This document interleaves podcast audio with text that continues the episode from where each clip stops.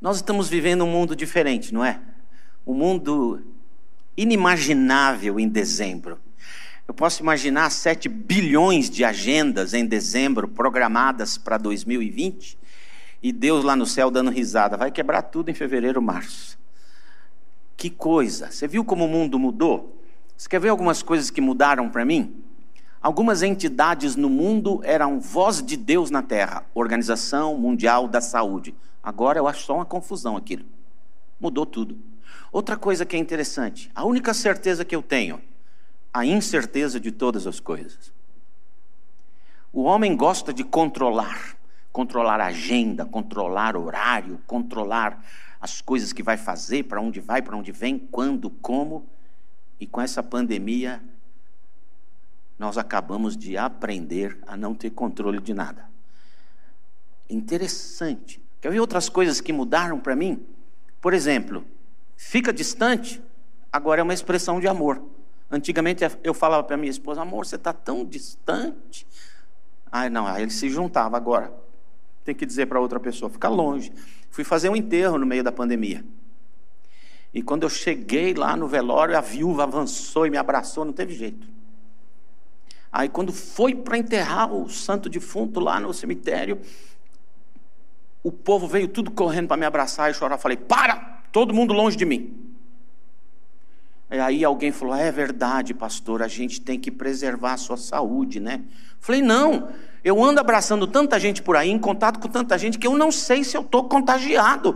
Eu tenho perigo de passar para vocês. E no cemitério, as pessoas fizeram assim tem medo de morrer até no cemitério.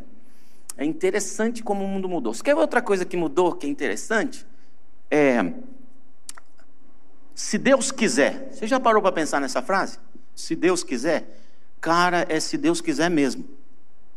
Nunca teve tanto sentido para mim a expressão se Deus quiser. Outra coisa que mudou muito para mim, a oração de Jesus. Quando ele diz: O pão nosso Quer dizer, parou essa preocupação de o meu pão. Eu tenho que pensar no meu entorno, nas pessoas que estão em volta de mim, que estão na jornada comigo. É o pão nosso. De cada dia, Jesus não pediu para o mês, nem para o ano, nem para a aposentadoria. Ele disse: o pão nosso de cada dia. E o pior é agora nos dá hoje. Acho que isso é coerente com o que ele falou. Não se preocupe com o dia de amanhã, basta cada dia o seu mal. Mas essas coisas começaram a ganhar um novo sentido para mim. E toda essa confusão, eu tenho buscado a Deus, falar: Deus, me ajuda a ajudar meu povo, as pessoas que estão me ouvindo, sejam presenciais ou pela internet. É, as pessoas estão sofrendo, o que eu posso dizer para elas da Sua palavra? E lá na nossa igreja, nós começamos uma igreja em dezembro de 2019 e em março a gente fechou. Mal estávamos chegando e, e estamos só online até agora porque ainda não encontramos um espaço para alugar. Está difícil. Mas a gente sabe que as coisas vão rolar do jeito que Deus quer. E lá, os nossos cultos online, eu tenho um pastor auxiliar. Eu não tenho muitos membros, mas eu tenho muitos pastores, dois. Eu tenho um pastor para cada 25 pessoas da nossa igreja. Temos dois pastores. Então, a gente faz os cultos online e pregamos juntos. E tem sido uma experiência muito agradável. Eu começo a pregar, ele bota a pata ou a colher, como você quiser, no meu sermão, faz pergunta, da reflexão dele, quando ele prega, eu entro no sermão dele. Isso tem se tornado para nós um caminho agradável e muita gente tem gostado do estilo. Então, ah, o que eu vou falar hoje foi uma construção nossa, um dia desses, que eu quero compartilhar. Mas antes, eu queria fazer uma propagandinha. Tem um livrinho que saiu, que era um sonho meu e de Lúcia, escrever um livro para pais que têm filhos especiais. E esse livrinho, graças a Deus, ficou pronto em março, mas só hoje que eu estou pondo a mão no livro porque foi editado, publicado, editado e publicado aqui no Brasil. Chama-se Filhos Especiais Geram Pais Especiais. E é a nossa história de vida, uma, algumas dicas, o que, que acontece quando você tem um filho especial. Quando já tem um filho comum, já é uma regular, não especial, já é uma mudança muito grande na vida de um casal, não é verdade? E quando é especial, então, uh, então tem várias dicas bem gostosas aqui. O livro estava com mais de 350 páginas, porque eu coloquei um índice técnico bem detalhado, com muita pesquisa em cima, mas o livro ficou inviável. Então a gente decidiu fazer um livro prático, inspiracional, mas com dicas práticas, e todo o índice técnico a gente conseguiu paralelo na internet, então tem todas as dicas no final do que você quer saber mais sobre essa questão da trissomia do cromossomo 21. E então tá aí, tem na livraria também. Tem mais que cinco. Então não tem pressa. Pode ir lá, tá bom? Fica uma alegria para a gente se você poder, ah, quem sabe, abençoar alguém que tem um filho especial e está começando essa jornada interessante. Então, voltando ao, ao início, eu queria convidar você a abrir a Bíblia em Números capítulo 13. Quando a secretária do Michel, acho que ela é a secretária do Michel ou do Ministério de Jovens, disse para mim: Olha, domingo você vai pregar e é aniversário de 40 anos do Pascoal. Eu falei: Não, não, então cancela, porque eu não sei o que falar para esse homem. Ele é um, o meu pastor já de muitos anos, muita coisa, muita coisa. Tenho aprendido com a vida dele e a vida dele dessa igreja me inspira e inspira a minha casa e os meus filhos. Então não sabia o que dizer e também não, não sei se eu tinha que pregar para o Pascoal, né? Ele que tem que pregar para mim. Então eu resolvi dar uma palavra para você muito simples, mas que eu acho tão importante para você. Números 13. Números 13, sabe onde está números, né? Está na Bíblia, tem na maioria das versões, existe esse livro e dá para ler. O capítulo 13 diz assim: E o Senhor disse a Moisés: Envia alguns homens em missão de reconhecimento à terra de Canaã, terra que dou. Não darei terra que dou aos israelitas: envie um líder de cada tribo dos seus antepassados. E assim Moisés os enviou do deserto de Parã, conforme a ordem do Senhor. Todos eles eram chefes dos israelitas, príncipes. São estes os nomes, para quem está grávida, aí algumas sugestões versículo 14, esses são os nomes dos homens que Moisés enviou em missão de reconhecimento ao território. Versículo 17: Quando Moisés os enviou para observar a terra Canaã, disse: Subam, vão por aqui, por ali, façam tudo o que você tem que fazer e depois voltem. Eles subiram, versículo 21, observaram a terra desde o deserto de Zin até Reob, na direção do mar, subiram a Negueb, etc. 23. Quando chegaram ao vale de Escola, cortaram um ramo da qual pendia um único cacho de uvas. Dois destes homens, dois deles carregavam o cacho. É, essa região fica perto de Itu. O cacho de uva era grande assim. Aquele lugar foi chamado Parará, Parará. Aí 26 começa a questão toda. O relatório da expedição. Eles retornaram mostraram todas aquelas coisas. Versículo 27, deram o seguinte relatório a Moisés: Entramos na terra a qual você nos enviou, onde manam, olha, mana leite e mel. E aqui estão os frutos dessa terra. Aí, versículo 28 tem a palavra para mim, chave de tudo. Mas, mas, esse mas estragou tudo, detonou com tudo, estragou tudo. Mas o povo que vive lá é poderoso, em cidades são fortificadas, são muito grandes. Vimos os descendentes de Enac, os amalequitas vivem no Negueb, os hititos, os jebuseus, os amorreus vivem na região, não sei o que lá, tá. Versículo 30, então Caleb fez o grupo calar, fala, para gente, vamos subir, vamos conquistar, que Deus nos deu esse negócio. Mas o povo continua dando relatório versículo 22, espalharam entre os israelitas um relatório negativo a respeito daquela terra. Capítulo 14, versículo 1. Naquela noite, toda a comunidade começou a chorar em alta voz, e todos os israelitas se queixaram contra Moisés e contra Arão, contra a comunidade, e disse: Por que, a gente não ficou lá no Egito? Era melhor até morrer no Egito, agora a gente veio para cá. E ficou essa confusão toda. Vamos orar. Senhor Jesus, essa é a Sua palavra. E nós que estamos vivendo no deserto existencial pandêmico, precisamos enxergar a terra prometida, a tua promessa. Ajuda-nos, Deus, hoje a compreender um pouquinho do que tem aqui e ajuda-nos a, ao aprender essa lição, de fato e verdade, praticá-la nas nossas vidas, em nome de Jesus, no nome forte de Jesus Cristo. Amém. Amém? Não dá para ouvir. Amém? Obrigado. Falar dá, né? É que a máscara realmente segura o som. E uma máscara para mim é uma benção, porque meu inglês é uma bomba, né? Então quando eu vou em qualquer lugar lá e o pessoal desanda a falar comigo, eu falei, ah, ah, como? Eu não escutei, na verdade eu não entendi nada, mas eu não escutei. Aí a pessoa repete quatro vezes, eu entendo. Então está me ajudando pelo menos nisso. E esse negócio de usar máscara é, é tão interessante, né? Eu recebi um post maravilhoso, alguém escreveu, aliás, era um áudio que eu recebi. O sujeito disse: Olha, falaram que para ir no supermercado tem que usar luvas e máscara. Gente, eu fui. Chegando lá, eu passei a maior vergonha.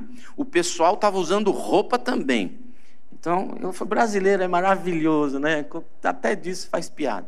Agora, eu ouvi uma que eu não sei se é verdade, eu, eu tenho dificuldade de crer. Foi um menino aqui de Curitiba que me mandou.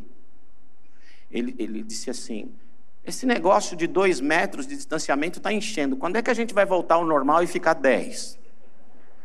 Eu não acho que é verdade, mas foi um menino daqui que me mandou. Mas o povo é interessante. A gente Nessa história da Bíblia Sagrada, nós sabemos que Deus arranca de maneira milagrosa o povo do Egito, fazendo promessa de levá-los a uma terra prometida, tirá-los da escravidão, transformá-los em donos da terra, tirá-los da sem esperança alguma, vão morrer escravos para se tornarem donos da própria terra, produzirem, ter uma renda per, capita interessante, ter uma vida maravilhosa. Eles precisariam passar, todavia, pelo deserto. O deserto era um tempo de provar, de trabalhar a cabeça deles, porque você sai da escravidão, vai se tornar dono da terra, é complicado. Pode ser que a escravidão não saia de dentro de você. Então Deus está trabalhando isso, e agora chega um momento adequado para Deus dizer a Moisés: Moisés, envia um de cada um, um príncipe.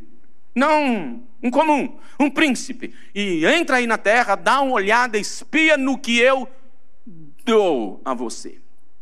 Dou, não darei. Eu dou, é sua. Vai lá, Dá uma olhada no que é teu. E aí o Moisés pega aqueles meninos todos cujos nomes estão aqui, os doze, e diz para eles: vão lá, vai por aqui, por ali, por aqui, olha tudo para relatório, tudo, se puder ir mandando pela internet algumas coisas, manda algumas fotos para a gente já ir melhorando as coisas aqui, tendo animando. E aí eles foram, entraram, passaram por todos os lugares e voltaram com fruta. Só o cacho de uva precisava dois para carregar. E tinha romãs, tinha outras coisas lá maravilhosas colheram romãs, figos e trouxeram. E quando eles chegaram, eu imagino a comunidade israelita em volta deles, e eles chegando, e todo mundo festejando a chegada deles. E eles vêm assim com saudade de casa depois dessa missão e carregando aqueles frutos e, e tanta coisa, e o pessoal olhando, já imaginando que lugar paradisíaco, maravilhoso, espetacular é esse que Deus separou para gente. E agora eles vêm e falam: gente, Olha as frutas que tem naquele lugar, gente. Olha, emana leite e mel mesmo. Olha o tamanho desse cacho aqui. Um cacho dá para uma família de cinco por oito meses, é, se não estragar. E olha, tem muita coisa aqui. Olha os romãs, os figos, que coisa maravilhosa. E o pessoal olhando para tudo aquilo, eles começaram o relatório assim. Mas lá no, num santo versículo, o 28, eles dizem assim: Mas mas as cidades são fortificadas. Os caras têm muitos soldados. E tem mais, tem uns caras lá que são grandes. Eles jogam basquete na NBA, os caras são grandes demais.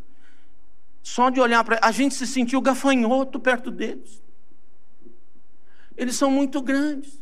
E tem mais, aquela terra consome os seus moradores.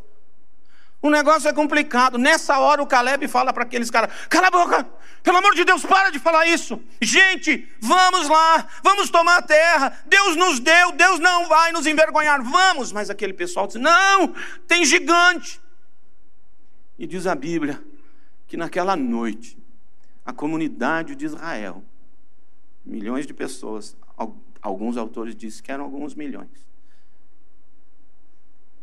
choraram e a expressão hebraica é gritaram de pavor toda a noite. E depois de chorarem a noite toda, de manhã, com a cara inchada, mal, já, já viu gente que não dormiu bem. E quando acorda, acorda com humor maravilhoso. E eles foram procurar o santo Moisés. Disse, Moisés, o que, que você fez com a gente, cara? Que que é isso?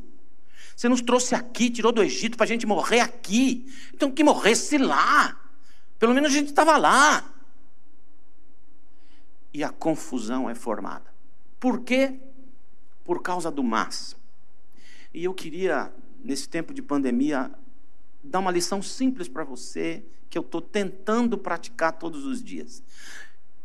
O que vem antes do mas e o que vem, o que vem depois do mas. Esses meninos aqui resolveram botar antes do mas tudo que tinha de bom naquele lugar. Mas botaram depois do mas tudo que tinha de complicado, difícil, desafiador, assustador depois do mas. E a grande lição é essa, se você não lembrar nada, é essa. Tudo que você bota depois do mas na sua vida é por aí que você vai dirigir a sua existência. É por aí que você vai tomar decisões. É por aí que você vai saber se vai por aqui ou por ali depois do mas. Cuidado com o que vem depois do mas. Eu estou me policiando o tempo todo. O que é que vem depois do mas? Esses meninos chegaram lá mais ou menos assim. Ô gente, olha o cacho de uva. Olha, olha quanto romã nós trouxemos. Olha esses figos. Que doces, que maravilhosos, gente. Está vendo? Mas, mas tem gigante. Aquela terra destrói os seus moradores, os caras são grandões, as cidades são fortificadas. O que, que eles fizeram? olha os frutos. Mas esquecem, não é para gente, não vai dar, a coisa está ruim, a coisa está feia, vai piorar ainda mais. E se a gente for lá, nós estamos, acabou, destruídos. Foi isso que eles fizeram. O que normalmente vem depois do mas na sua vida?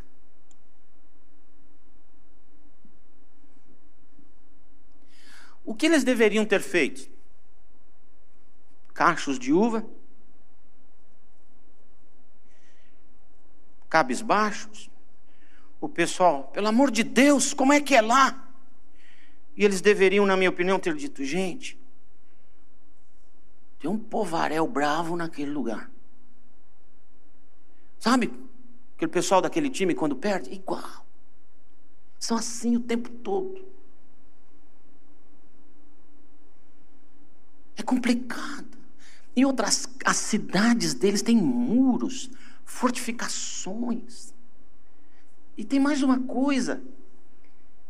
Cara, eles têm uns caras que são enormes, eu não sei como é, que fermento eles foram fabricados. São muito grandes. 2,40 metros, 3,10. Esse cara tem um bração, uma mãozona que esmaga a minha cabeça como se fosse uma bolinha de ping-pong. É esse aí o lugar, gente. Mas, mas olha os frutos que tem lá. Olha esse cacho de uva. Olha esses romãs, esses figos. Olha, e Deus nos deu essa terra. Vamos. O mas deles, o depois do mas, mudaria a história. Mas eu quero mostrar para você o que, que aconteceu. Porque o mas, o depois do mas era negativo, era amedrontador, era assustador, era incerto, era inseguro, era perigoso, era escuro, era difícil. O que acontece quando a gente dá esse tipo de mas? Primeira coisa, quando depois do mas é uma coisa ruim que a gente diz, primeira coisa que acontece é que nós nos isentamos de responsabilidade. Ah, eu queria ir na igreja, mas tem corona. Aí não vai na igreja. Tem corona, mas eu vou na igreja louvar o meu Deus. Aí vai. Mas o mas negativo isenta a gente de responsabilidade. Primeiro. Segundo, o mas negativo joga a culpa nos outros. Ah, eu não vou, mas o, o corona, eu não vou, mas o desemprego, eu não vou, mas o perigo, eu não vou, mas a insegurança, eu não vou, mas a doença, eu não vou. Aí a culpa é de lá. Você joga a culpa nos outros. Ainda que os outros, seja lá quem sejam os outros, de fato possam ter culpa no cartório a seu respeito, só culpar os outros não resolve a tua vida. Não. Outra coisa que acontece quando depois do mas é ruim, eu tenho aparentemente o direito de me auto-vitimizar. Gente, olha o cacho de uva. Mães, tem um gigante lá, gente. É, eu virei um gafanhoto. Eu, eu, eu, eu já senti que eu já morri. Você se auto-vitimiza. E não tem coisa pior na vida do que encontrar uma pessoa que se auto-vitimiza o tempo todo. Ai, olha como, ai, como dói. Ai, que coisa. Ai, vocês estão me vendo. Ai, ai. Que isso? Que isso? As pessoas que regularmente acusam, as pessoas que regularmente se auto-vitimizam, são pessoas que dão o direito divino de se amar e de se aprovar por causa da graça de Cristo a outras pessoas. Eles dependem que as outras pessoas falem, ai tadinho, vem cá, um cafuné. Para com isso. Auto-vitimização é uma nhaca. Uma coisa ruim. Outra coisa, que quando eu coloco coisas ruins depois do mas, por causa de minhas decisões, eu corro enorme risco de perder na minha vida a promessa de Deus para a minha vida. Aquele povo inteiro, com exceção de Caleb e Josué, nenhum deles entrou na terra prometida. Todos morreram no deserto. Só os filhos deles que nasceram no deserto, porque isso eles ainda tinham alguma esperança para produzir filhos, e é que entraram no deserto, oh, na terra prometida. Quando você bota coisa ruim depois do mas, você conduz a sua vida coerente com o que veio depois do mas. Mas tem gigante, então não vamos entrar perderam a promessa de Deus para suas vidas. E por último, quando depois do mas o seu relatório é muito ruim, você causa pânico, pranto, choro, desespero, ansiedade naqueles que estão ao seu entorno. A comunidade chorou alto a noite toda. E por causa desse choro, no dia seguinte amanheceram uma comunidade de rebeldes contra o líder que Deus colocou sobre eles. Por quê? Porque depois do mas era só coisa ruim. E o que acontece quando depois do mas a coisa é boa? Se depois do mas a notícia, a informação, o relatório era bom, então isso levaria os israelitas a uma ação proativa na conquista da promessa de Deus que seria realizada de imediato para eles. Quando depois do mas a esperança, Quando depois do mas, a fé no que Deus prometeu, então eu direciono a minha vida na direção do mas. Ou do depois do mas. Eu me torno proativo e não reativo.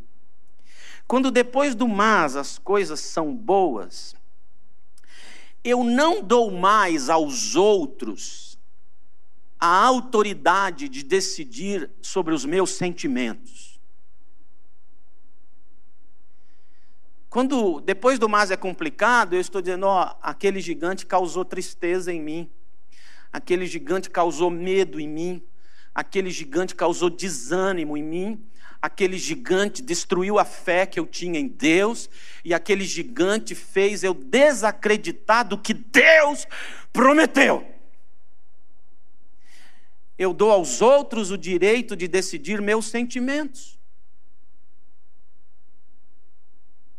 Mas quando eu tenho, depois do mas, fé em Deus, confiança na promessa dEle, e marcho por causa disso, então eu decido os meus sentimentos. Não será de medo, mas será do que o medo faz produzir. O medo pode produzir desespero de um lado, mas se você tem fé em Deus e na promessa de Deus, o medo produz coragem. O medo se transforma no oxigênio da sua coragem. Você vai por fé ou coragem.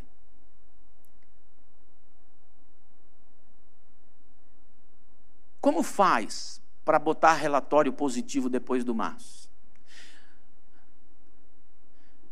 A gente tem uma expressão comum lá que a criançada sempre fala, as mães sempre falam, que é doesn't matter. Não interessa. Não é importante. Mesmo que estejamos e estamos vivendo um tempo difícil, de pandemia, de incertezas, e vivendo um dia de dezenas e dezenas de diferentes teorias de conspiração. Uma delícia. Eu acho maravilhoso. Eu, eu, eu leio e, e, ouço todas as teorias de conspiração. Eu me divirto. É melhor que gibi. É muito legal. Mesmo que estejamos vivendo esses pânicos, ah, não, é, é, é, é o anticristo, é, é o anticristo, e é o Macron, é ele. Você vai ver. Interessante que as pessoas estão dizendo. Ainda que todas essas teorias de conspiração fossem jogadas no liquidificador e saísse um suco da teoria de conspiração e de fato tudo estivesse se estabelecendo, eu posso pôr depois do mas o que eu quiser. Ou eu posso pôr depois do mas medo, pânico, ansiedade, susto, desacreditar em Deus e nas promessas da palavra dele, ou eu posso colocar depois do mas o que Deus prometeu para mim quem é o meu Deus, de quem eu sou filho. Vou dar alguns exemplos práticos para você e terminar aqui. É fácil? Não, mas é um exercício. Sabe por quê? Nós estamos sendo bombardeados há muitos anos pela mídia, fazendo com que a gente só pense no que está ruim. Eu quero dizer para você, é, subestimar a doença que está aí fora, subestimar o vírus que está aí fora. Não, ele está lá. Ele está lá. Ele existe. Mas se nós nos acuarmos, ele fica maior. O medo alimenta e aumenta o gigante ao qual tememos. Eu fui o mês passado pregar em Querétaro, é uma cidade do México. No estado de Querétaro tem a cidade de Querétaro. México é um país pobre, mas o estado de Querétaro é bonito, é vigoroso, é forte. E as pessoas estavam trabalhando normalmente, tudo normal. A gente entra no shopping center, tem alguém medindo a febre, igual tem aqui. E lá também eles fazem o que eu acho que é correto, mede no pulso e não na testa. Aí você entra no shopping center. Aí você vai entrar na loja, tem uma pessoa que mede a sua temperatura de novo, bota um alquinho na sua mão e você pisa num tapetinho molhado, botar os pezinhos, aí você entra na loja. Aí você já vai tocar nas coisas já sanitizadinho. Se você vai no restaurante, também é a mesma coisa. Tem alguém na porta que mede sua temperatura na sua mão, verifica se você está de máscara, vai autorizar você tirar só quando você chegar à sua mesa, e você tem que pisar num tapetinho. Às vezes com uma aguinha que eu não sei o que é, deve ser tequila. E às vezes uma coisa parecida com sal grosso. Quando era negócio de sal grosso, eu falava, Lúcia, pise sangue. Eu pisava falava, o sangue de Jesus tem poder, está amarrado qualquer urucubaca mexicana aqui em nome de Jesus. Aí eu entrava. Mas o que era legal, eu peguei Uber várias vezes. Uber é uma coisa interessante. E um dos Ubers, o cara falou: quer que muda de estação? Eu falei assim: você tem noticiário local? Ele falou: tem, uma aqui que é o dia inteiro notícia. Bota aí, era uma meia hora de viagem. E eu escutei o pessoal dizendo assim: Querétaro decidiu usar máscara, usar luva, alquinho, sanitizar, lavar as mãos e não vamos parar de trabalhar. No último mês, nós conseguimos 100 mil novos empregos. Eu não estou dizendo que é para você fazer igual o Querétaro, mas o que eu estou dizendo para você é que está lá fora, mas eu vou enfrentá-lo com as armas que eu posso, humanamente falando, e com as da fé. A gente pode mudar o depois do mas. O que tem saído regularmente da sua boca depois do mas? Gente, e, é, você viu o que estava acontecendo? É, mas está difícil. Mas está incerto. Está incerto mesmo, está difícil mesmo. Mas eu posso colocar outra coisa depois do mas. Primeiro, de quem eu sou filho. Sou filho de Deus. E não cai uma folha de uma árvore sem a permissão do meu pai. Tem mais. A Bíblia diz que os fios de cabelo da minha cabeça estão contados. E olha que Deus está fazendo hora extra na minha. Está tudo na mão dele, ele ainda tem tudo debaixo do seu controle absoluto. E a história vai para onde Deus quer que vai, e ponto. Eu sou filho de Deus, eu sou a menina dos olhos dele. Os anjos deles acampam ao meu redor, o Senhor é a minha força, a minha luz, a quem temerei. Ele é o meu pastor, nada me faltará, ainda que eu ande por vales, abismos. Não importa se eu estou nas montanhas ou nos vales, eu não tenho medo de demônios, de espíritos, nem de coisas presentes, nem de futuras. Nada pode me separar do amor de Deus, porque em Cristo Jesus eu sou mais que vencedor. Quem vai ser contra mim se Deus é do meu lado? Ah, Nassif, então sai por aí sem, sem proteção. Eu não disse isso. Eu disse que eu vou obedecer às autoridades sanitárias, eu vou fazer o que tem que ser feito, mas eu vou viver a minha vida. Porque depois do mas eu tenho de quem eu sou filho. Depois do mas eu coloco as promessas de Deus para minha vida. Você deve ter promessas de Deus para a sua vida. Se você não tem, leia a Bíblia, tem muitas para você lá, mas você deve ter promessas de Deus para a sua vida. Então, depois do mas eu coloco não é fácil. Tem coisas na vida que são muito difíceis. Eu vou dar um exemplo para você. Não gosto muito, mas eu vou dar esse exemplo para você. Talvez seja o mais prático e mais constante na minha vida. Ah, faz três anos agora, por incrível que pareça, que meu filho foi morar no céu. E todas as vezes que eu olho para o meu passado, tudo o que aconteceu é tão vivo agora, é tão doloroso agora, é tão difícil conviver com espaços vazios da presença dEle,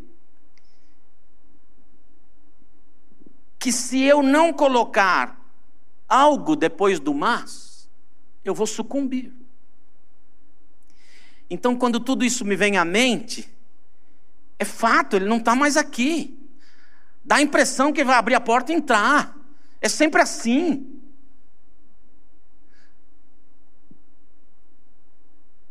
Se eu olho e, mas, que dor, mas, que ausência, mas, que ruim, que difícil, eu vou levar minha vida na direção desse mas. Eu vou me isentar de responsabilidades como homem, como marido, como pastor, como cidadão, porque eu estou dolorido. Eu vou me isentar de buscar a realização das promessas de Deus para minha vida, porque eu decidi me ausentar. Eu joguei os meu, a minha emoção na mão de outras pessoas para elas virem fazer cafuné. E eu vou provocar choro nas pessoas que me amam e têm em mim esperanças de vida: minha mulher, meus filhos, meus netos, algumas de minhas ovelhas. E embora esteja doendo pra caramba, eu digo, mas ele está com o Senhor e eu o verei outra vez. Outro dia uma pessoa falou assim: Nassif, soube que você perdeu seu filho. Eu falei: Eu?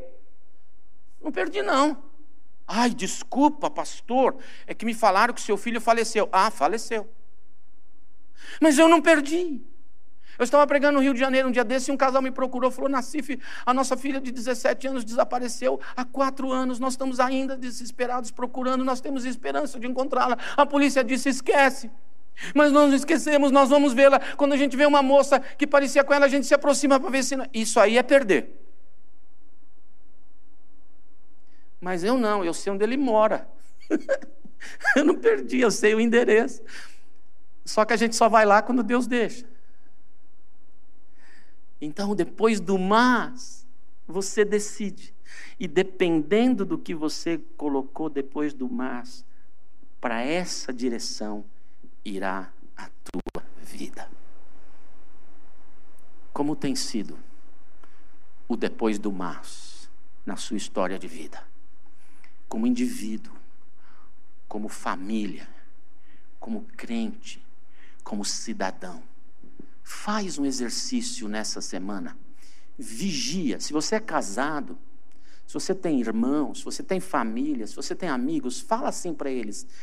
Você pode, em amor, corrigir o meu depois do mas toda vez que sair uma coisa ruim? E aí você muda para uma coisa boa, fala: não, não, não, peraí. Apesar desse gigante, apesar dessa coisa, apesar do que eu estou vivendo, mas eu tenho um Deus de quem eu sou filho, que tem feito promessas e é todo poderoso. É o mesmo Deus hoje, ontem e eternamente. E eu vou dirigir a minha vida debaixo dessas promessas.